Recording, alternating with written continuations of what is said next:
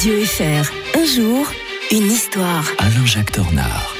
Une nouvelle semaine, courte semaine qui débute avec l'historien de Radio Fribourg qui a passé un bon week-end de Pentecôte, je l'espère. hein. Oui, tout à fait. Vous aussi, Mike Ben oui, très très très bon. Je vous remercie. Plaisir en tout cas de vous retrouver.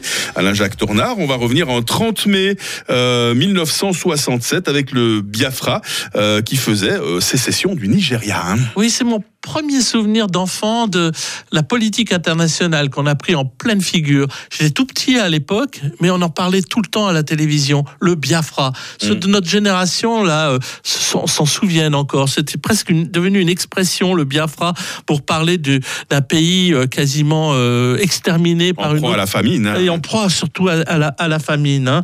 Alors, le Nigeria était une colonie britannique jusqu'au 1er octobre 1960. Euh, C'était déjà le pays euh, le, plus peuplé euh, d'Afrique euh, à l'époque. Et euh, en fait, le problème, c'est qu'on a découvert du pétrole au sud du Nigeria et euh, il y a une population qui, qui s'appelle les Ibo, Ibos, habitants de cette région forestière qui était essentiellement animiste ou chrétien, tandis que le nord du Nigeria était est dominé par les musulmans, qui poussaient déjà de plus en plus vers le sud. Et donc, eh bien, euh, ça va aboutir à une catastrophe là aussi, parce que ces ibos demandent, euh, veulent leur indépendance, proclament leur indépendance, et ça va être une guerre civile. Et vous savez que les guerres civiles, c'est ce qu'il y a de plus horrible Mm. parce qu'il n'y a pas de, de quartier et euh, on va eh, voir naître d'ailleurs un grand mouvement de solidarité, d'ailleurs qui est entretenu par le président du, du Biafra qui insiste beaucoup sur les images. Déjà, c'est une guerre de l'image. On voit Mm. ces enfants absolument squelettiques. C'est d'ailleurs que là que naît Médecins sans frontières avec Bernard Kouchner, hein, faut pas l'oublier. Ah oui. Le, CICN le CICR engage euh, sa plus grande action d'aide humanitaire depuis 1945 avec l'aide de, de la Suisse. Bon, bon, ce qui nous empêche pas, euh, euh, avec Burlet, de vendre des canons à tous les belligérants, euh, na- naturellement.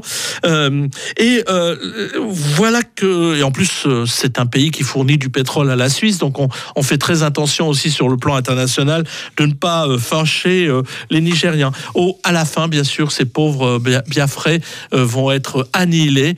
Et depuis lors, d'ailleurs, c'est resté dans, dans l'im- l'imaginaire collectif quelque chose de très fort, cette image du Sud. D'ailleurs, on ne parle plus du tout du Biafra, hein, Mm. comme si ça n'a jamais, ça avait quasiment jamais existé. Mais à l'heure actuelle, c'est un pays qui est resté extrêmement euh, instable, avec euh, cette poussée euh, de l'islam qui est de plus en plus, euh, qui se fait de plus en plus sentir, avec la revendication d'un islam très poussé, très fort, naturellement. Nous serons en Afrique du Sud demain avec l'historien de Radio Fribourg. Très belle journée, Alain-Jacques Bonne Tornard. journée à tous. 6h36 sur